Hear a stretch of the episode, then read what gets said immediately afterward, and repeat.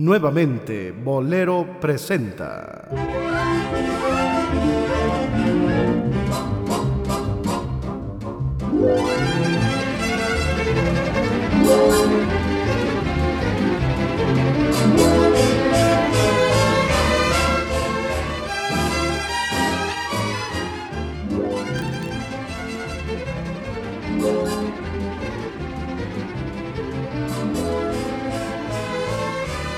Los Bohemios Necios.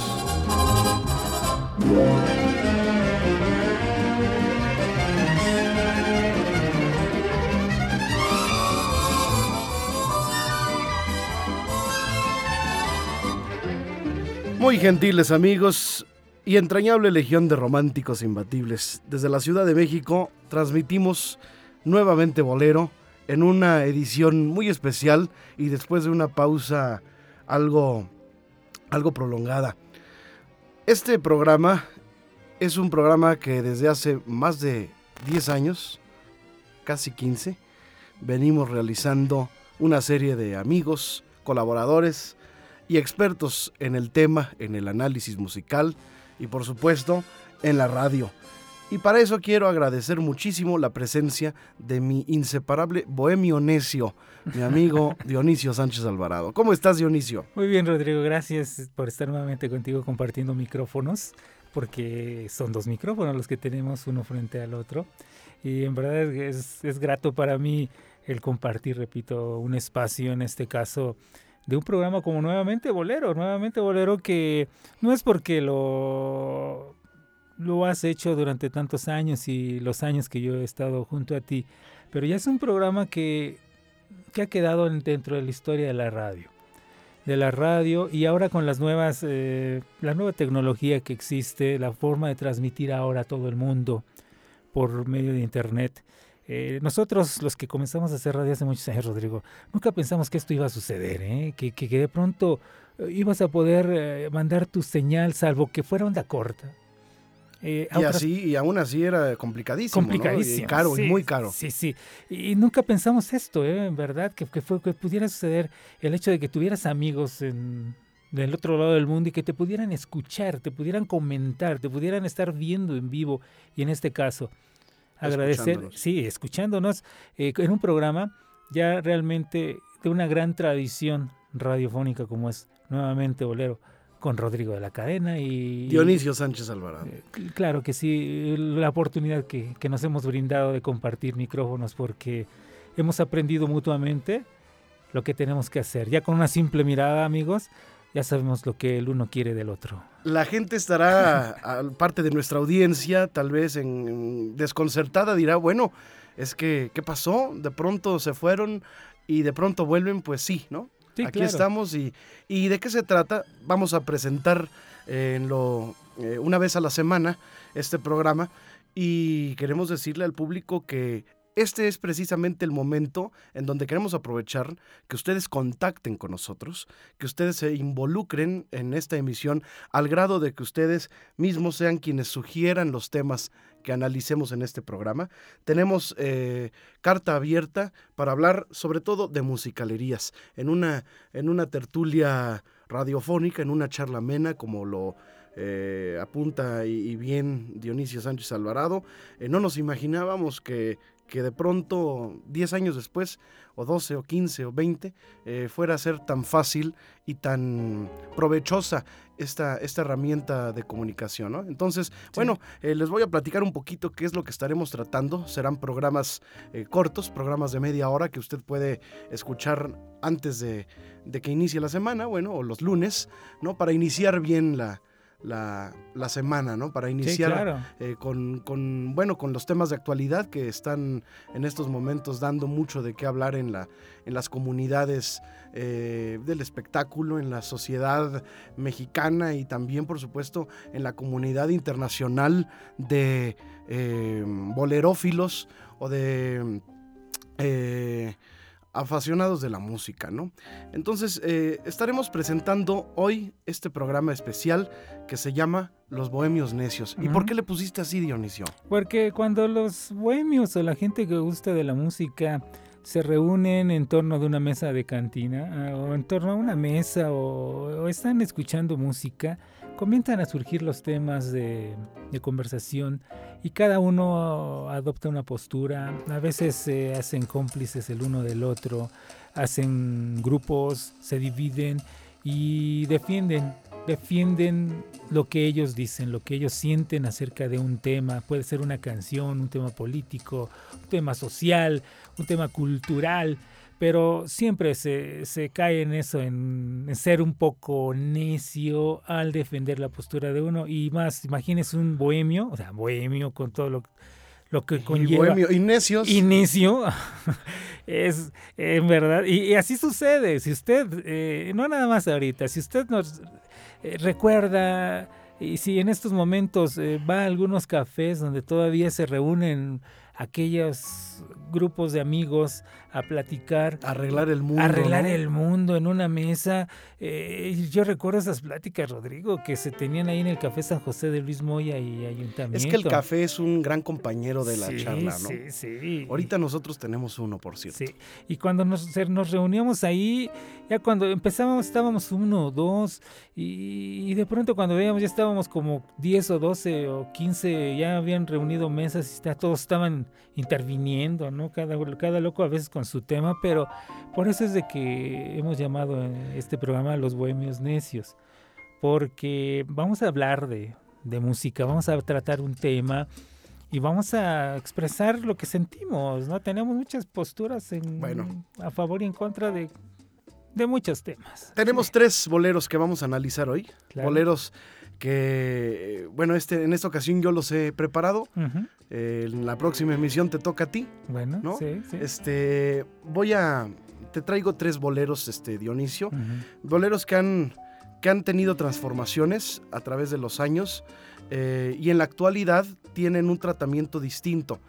Musicalmente hablando, eh, son boleros que se han adaptado a la tecnología a través de, de los nuevos genios de las computadoras y de la música electrónica, eh, que, que, bueno, ya eso estará a discusión en otro programa si la música electrónica es música, ¿no? Eh, lo que no es música orgánica, entonces no es música. Yo creo que todo tiene un provecho y hay que ocupar y aplicar también las bondades de la tecnología en todos los aspectos, ¿no? Eh, pero bueno, eso ya es, es, harina de otro costal. Sí. Así que vamos, si te parece, al, primero de la, de la, de la, de, la emisión, mi querido amigo. Y este, bueno, aquí te lo, te lo pongo. Es una versión de un bolero que se llama Pecado Mortal, que seguramente alguno de ustedes ha escuchado. Y es una versión de los años 50 eh, que grabara Antonio Prieto, aquel gran este, intérprete chileno. Sí, que tuviera éxitos como La novia. Que yo creo que no destacó como pudo haber destacado, porque tenía una bella voz, por una sombra que se llamaba Lucho, Gatica, ¿no? Claro, sí. Es que, bueno, a mucha gente le ha pasado, ¿no? Esto lo que tú dices, que desgraciadamente coinciden en épocas en las que está otro que les hace esa sombra, ¿no? Y ejemplos podemos dar muchos, muchos ejemplos, pero me parece interesante que escuchemos. Entonces vamos a escuchar esta grabación antigua, ¿sí? De, de, una canción que se llama Pecado Mortal. El arreglo es nada menos que de Juan García Esquivel. Y vamos a escuchar la versión, digamos la versión 1 y luego te presentaré la versión 2, que la versión 2 ya tiene un, ya metieron mano los jóvenes este, en, el, en, el bolero, convirtiéndolo en bolero electrónico, bolero lounge, porque la música en sí de, de, Juan García Esquivel eh, se le llamó el padre, uno de los precursores del lounge, ¿no? que, ya, que ya nos platicarás tú, que sabes un poquito más hay mucho que qué quiere decir el lounge y qué, era todo esto. ¿no? Vamos primero a escuchar la versión clásica de bolero de Pecado Mortal en la voz de Antonio Prieto, aquí en eh, Los Bohemios Necios. Eh, cortesía, nuevamente bolero. Y estamos listos, pues. Adelante. La canción se llama Pecado Mortal. Adelante. Ahí va. Pecado mortal. Pecado mortal. Pecado mortal es provocar una pasión sensual al enseñar a quien no sabe amar el camino del mal. Pecado mortal es olvidar que existe la ilusión y marchitarla con la tentación de un deseo carnal. No hay mayor maldad que destrozar el verdadero amor de un corazón. Pecado mortal es incitar sin freno y sin razón, sacrificando cuerpo y corazón al pecado mortal. Nuevamente bolero.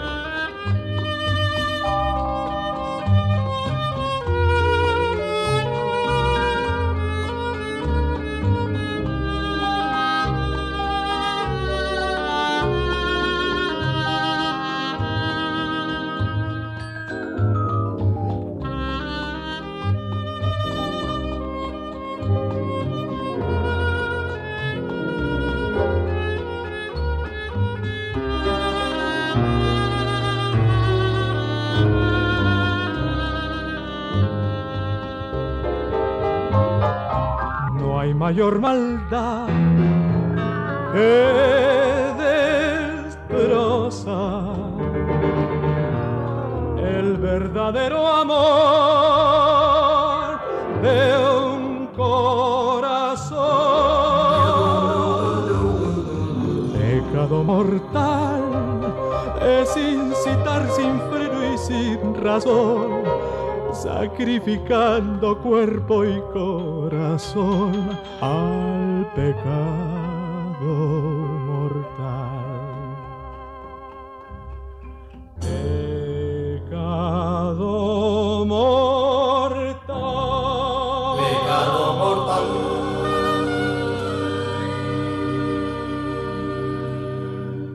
Bueno, ahí está mi querido Dionisio Sánchez Alvarado.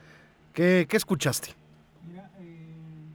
Eh, Juan García Esquivel, eh, bueno, la, la, bella voz de, de Antonio Prieto, pero eh, yo creo que el tema fundamental y principal, aparte de, de, de lo que es la, la, interpretación de Antonio Prieto, es el manejo de orquestal de, sí, Juan sí, García Esquivel. Claro, muy, muy notable. Sí, el cual, por cierto, uh, muchos lo, til, lo, til, lo, tildaban de loco, decían que estaba loco.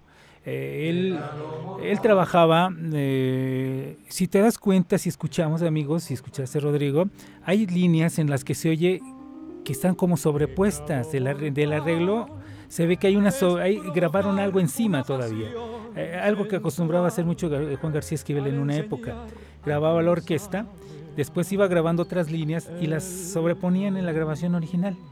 Si, si, si, escuchas, hay unas partes que se oye ahí, se oye claramente cómo está pegado. Sí, son detalles muy cuidaditos. Muy cuidaditos. Eh, por ejemplo, lo hacía Pink Floyd, ¿no? En sus exacto, discos, ¿no? Eh, le, le, metían ya al final como, digamos, como el, como el adorno del plato, ¿no? Exacto. Ya, ya que tenía el, el, el, los buenos chefs, ya que tienen listos, ya al final le echan un poquito de, de hojitas de, de, de, olor, ¿no? Sí, sí. sí. Para decorar. Es lo que un poquito estás diciendo, ¿no? Ajá, y, que... y, y, perdón, Juan García Esquivel hacía eso, y por eso sus discos o sus arreglos muchas veces eh, cuentan que no querían que se grabaran porque iba a ser costoso en la, en el, para el estudio todo lo, por el tiempo que tardaba. La postproducción. En, exacto, porque él era muy exigente y muy perfeccionista. Inclusive le llegan a decir a Juan, Juan García Esquivel que es el padre del sintetizador, por todos esos efectos que logra. Inclusive él tuvo, fue el primero que tuvo la idea de grabar en los famosos Moog, ¿no? Exacto, que se utilizaban, exacto, los, los, órganos que sí, tenían sí, sí. ya sonidos electrónicos, desde entonces la guitarra hawaiana, uh -huh. ¿no? Y él fue el que tuvo la idea de, de grabar dos orquestas, una en un estudio y otra orquesta en el otro estudio, y después empatar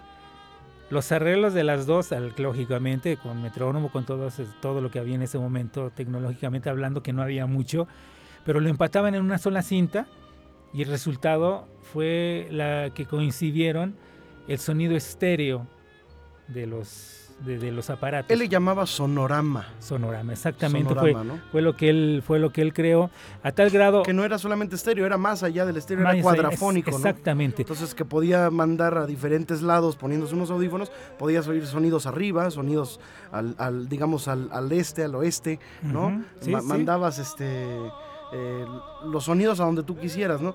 Y- yo escucho aquí, eh, perdón que, que te interrumpa, Dionisio, yo escucho aquí un estilo de piano para tocar de Esquivel que está ahí, eh, clásico, ¿no? En la manera en que él a veces hasta porreaba el piano Exacto, a sí. propósito, con un estilo eh, fantástico, este, totalmente fuera de su, de su época, adelantado a su época. Sí, claro. Eh, y escucho sus famosos coros. ya, ya lo hemos mencionado en otros programas que él fue el precursor de los coros en, en las haciendo haciéndolo como instrumentos, ¿no?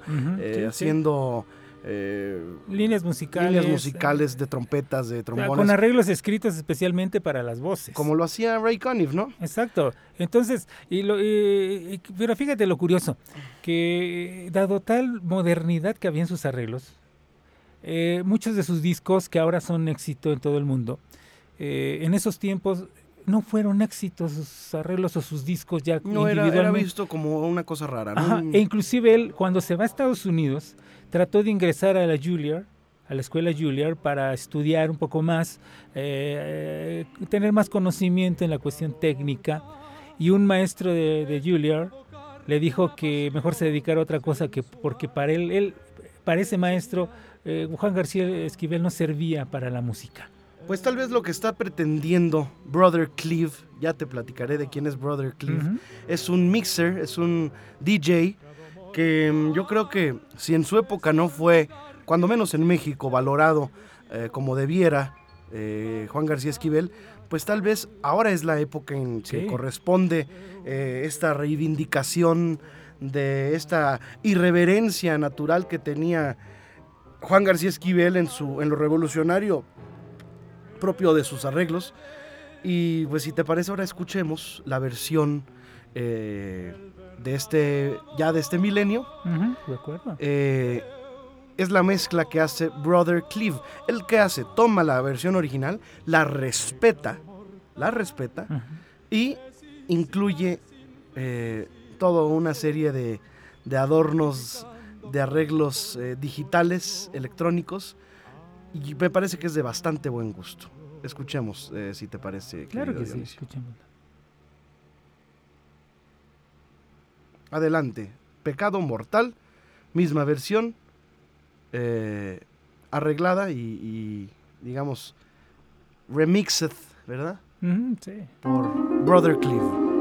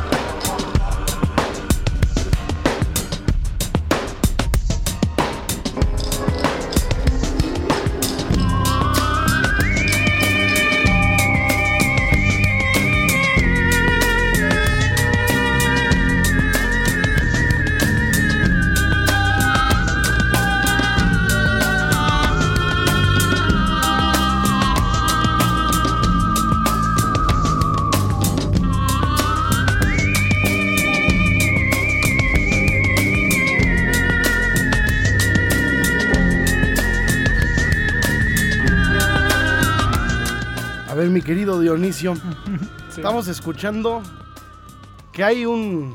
Yo, yo destacaría tres elementos. El primero es que hay un beat continuo Exacto, sí. que no para, digamos un ritmo, Sí. un loop que, que no para. Eh, yo creo que esto es una innovación eh, para el bolero en cuanto al, al lounge, a la música lounge. Lounge, eh, si lo traducimos, quisiera decir como vestíbulo, como eh, sala de estar, ¿no? O sí. un bar, incluso. Un hotel tiene un, un- un lounge, ¿no? Eh, Digamos, es donde uno se puede sentar a beber algo, a esperar. Pues decían que, Este- fíjate, disculpa, decían que, que la música de García Esquivel era precisamente música de vestíbulo. Ujú. Inclusive en los años, en los mismos 40, 50, eh, muchos músicos en Estados Unidos, eh, eh, que, latinos sobre todo, eh, se dedicaron a hacer, entre ellos René eh, Noro Morales, otras personas más, se dedicaron a hacer música que, que podemos decir es el antecedente del lounge, lo mismo que sucedía con, García Esquivel, porque le decían que era más que nada música de vestíbulo, exactamente lo que tú dices, y, y que ese era lo que ellos tocaban. Eh, pero casualmente con, con García Esquivel eh, lo que De sucede... elevador. Exactamente. Eh, lo, que, lo que sucede con García Esquivel, las canciones o los arreglos, sus discos que tuvieron más éxitos fueron los que hizo en unas cuantas horas.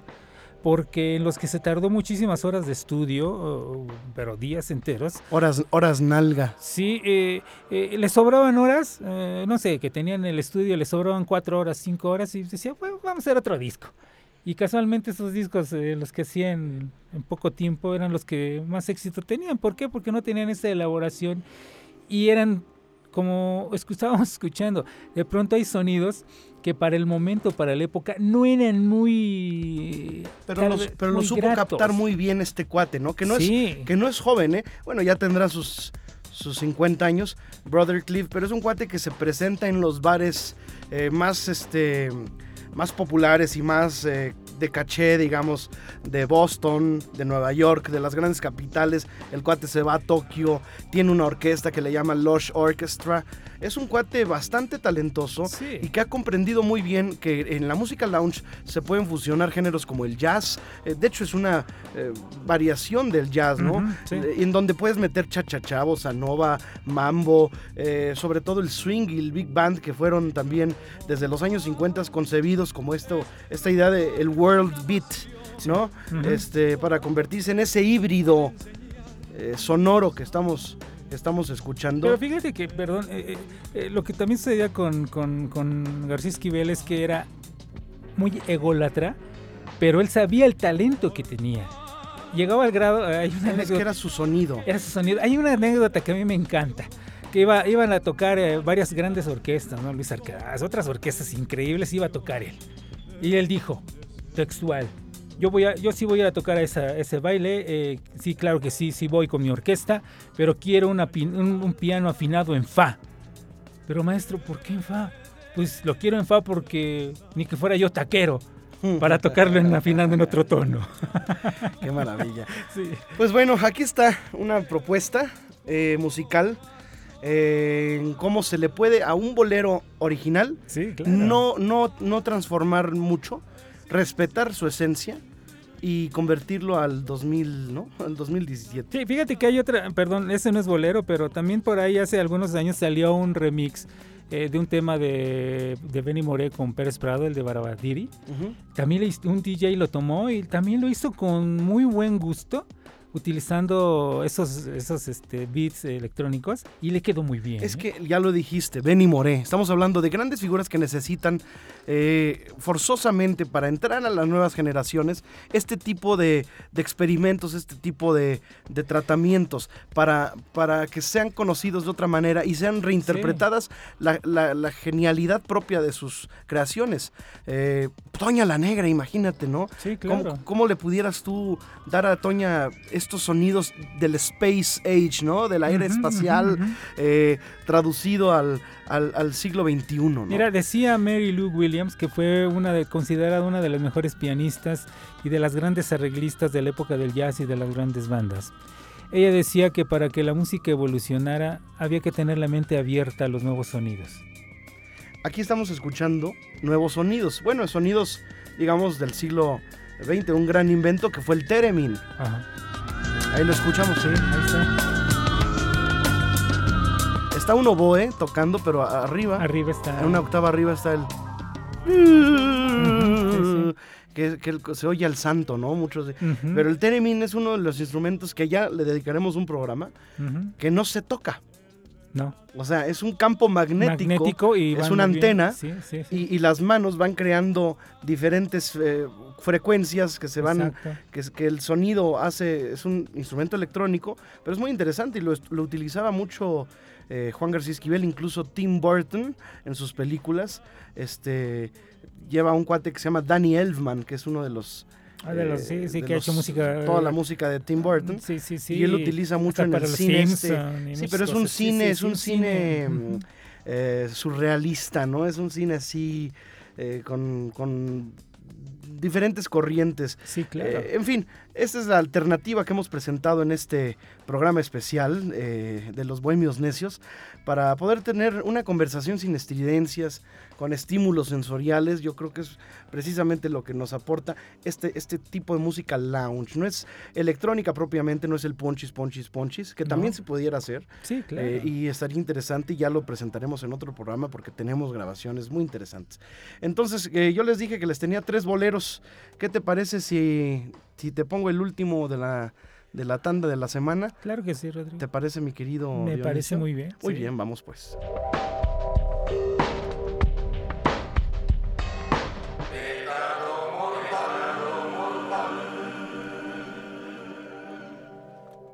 Bueno, ahí estamos escuchando el, el pecado mortal de... Bueno, yo creo que el que pasó ya segundo término fue el pobre Antonio Prieto, ¿no? Le pasó lo mismo. ¿No? Bueno, es que realmente, te digo, de, de Juan García Esquivel se puede hablar muchísimo. Y los últimos, ¿qué será? Los últimos eh, que 15 años para, para la actualidad se ha recuperado, se le ha dado el valor que realmente tiene la música de Juan García Esquivel. Tan así es actual que dicen algunos textos que, que aparecen en periódicos, en libros, está tan presente que las fanfarrias de tres segundos que escribió Juan García Esquivel se siguen utilizando en las películas Universal cada vez que se cierra una película cuando termina. Son las fanfarrias que escribió Juan García Esquivel. Pero además él sabía qué elegir, por ejemplo, hizo la música de Odisea Burbujas. Sí. Entonces, pero Odisea Burbujas también tenía su locura, e-, era, era una jalada, era un, era un viajezote. Sí, pronto. sí, sí, sí. Bueno, te voy a poner esto, que es un artista viejo, un artista eh, veterano, que es José Feliciano, que siempre se ha distinguido por, por incursionar en géneros que no son propiamente latinos, incluso ha latinizado Sí, eh, sí, rock sí. and roll o rock, rock de los de los setentas. Sí, enciende mi Doors, fuego. Oye, ¿cómo va? Es un cuate que, que- le apuesta siempre. Entonces, esto se hizo eh, hace hace, hace Y tiempo. es que chistoso, perdón, oír a Feliciano porque de pronto está, come on baby, like my fair. Oh, sí, nena, gózala, gózala, come on baby. Y se suelta con su guitarra. Y, y hay videos con él donde está con un conguero y un contrabajista. Y, increíble, o sea, unas cosas increíbles que hace. Bueno, esto ya, esto tiene nueve años, pero no se escuchó en México y lo vamos a presentar. Estamos ya despidiendo el programa, ya nos pa- pasamos de la media hora, Sí, pero bueno, caray. vamos a, a presentárselo a ustedes. Se llama Rakim Ken. eh, Rakim y Ken, que son dos reggaetoneros. eh, Rakim y Ken, eh, raperos. Y aquí agarraron un bolero de Julito Rodríguez. Y esto se hizo en, en Puerto Rico. Puertorriqueño Julio Rodríguez, Juli- sí, primera voz de los, de los Rodríguez, Panchos, Sí, de los Panchos. autor de Mar y Cielo. Entonces aquí fue una mezcla entre bachata, reggaetón y rap. Vamos a escuchar cómo quedó. Fit José Feliciano. Adelante pues. Estamos en vivo, aquí en Nuevamente Bolero. Además, invitándolos a comunicar con Pero nosotros. en mi corazón, que es el que siente amor, tan solo mando yo. Oye, aquí está señor Bachata, bachateando para ti. Con Rakim y Ken White. White Ken.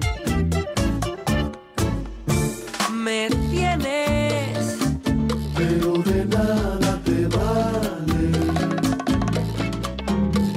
Soy tuyo porque lo dicta un papel. Mi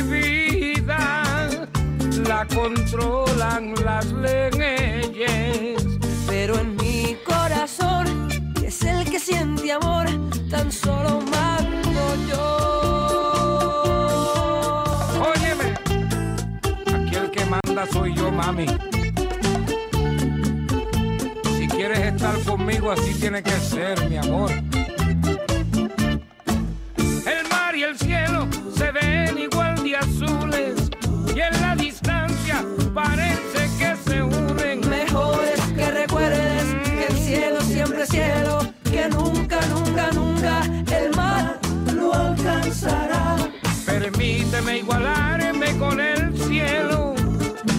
Ti te corresponde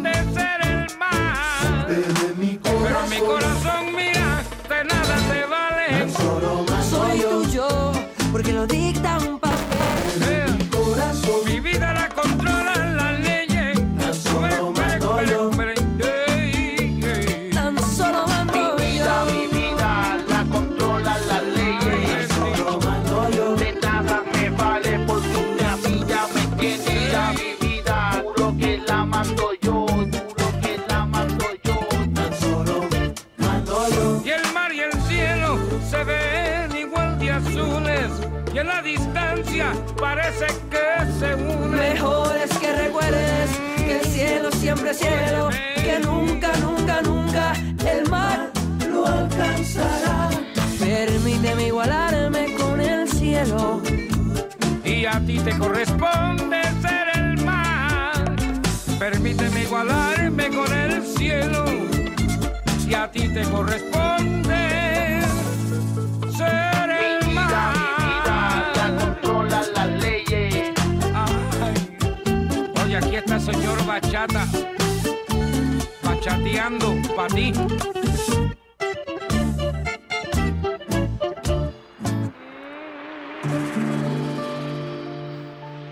Dionisio Sánchez Alvarado.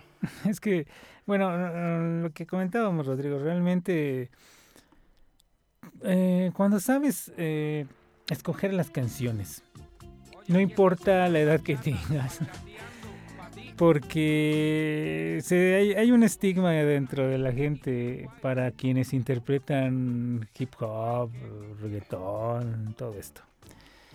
Eh, creo que el estigma no debe ser tanto para el intérprete, sino para el mismo que escucha, pero también para el que escribe.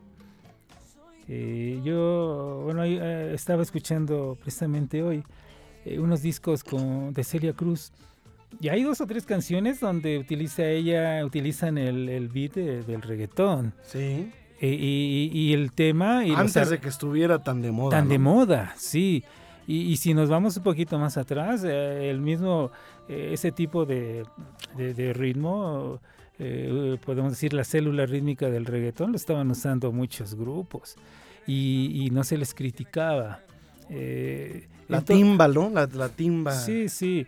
La misma, todo tiene, todo, todos los géneros. eh, si, si nos vamos a esto, lo que se dice ahorita de, ahorita en esos instantes, en esos momentos, de esos géneros musicales, eh, se decía de todo, ¿no? Se decía del danzón, se decía del vals, se decía, en fin. Eh, después hablaremos en otra emisión de los ritmos y las canciones que han sido estigmatizadas por la gente, por las buenas conciencias. Y ahí, ahí nos vamos a dar cuenta que siempre se ha hablado mal de todo lo nuevo. Bueno, les esperamos en nuestra próxima, próxima emisión, Sí. que podrá ser la próxima semana o antes, si las condiciones así lo, lo exigen. Y estaremos eh, presentando seguramente, no sé qué, pero seguramente algo de mucha calidad, eh, seleccionado ahora por Dionisio Sánchez Alvarado. Y bueno, hoy estuvimos muy, muy modernizados, ¿no? Con, con tratamientos que le pueden ser aplicados a, a géneros tan antiguos como el bolero y que pueden estar sonando a, a 2017, ¿no? Sí, en verdad es un gusto estar nuevamente eh, compartiendo el micrófono contigo y los esperamos, no sabemos eh, si en una semana o antes, eh, como, como pueda ser Que el público indicado, ¿no? decida. Claro que sí, Que el público decida, quienes nos están escuchando, que tengan la última palabra, ¿no? sí, claro. Mi correo electrónico es rodrigo de la cadena arroba yahoo.com. Es mi correo personal. Me encantaría que me escribieras y que me dijeras qué piensas de esta emisión. ¿Estás eh, de acuerdo en que programemos este tipo de, de, de canciones para que analicemos aquí Dionisio y yo, que arreglemos el mundo? Eh, Dionisio, ¿cuál es tu correo? Eh, Manigua, Manigua, guion bajo, 206389, arroba hotmail.com. Repítelo, por favor. Manigua, guion bajo, 206389, arroba hotmail.com. Escríbanos, coméntenos, esperamos su comunicación. Twitter, arroba re- Rodrigo de L Cadena. Twitter, arroba Rodrigo de L Cadena. Gracias y hasta entonces. Oye, aquí está el señor Bachata. Bachateando para ti.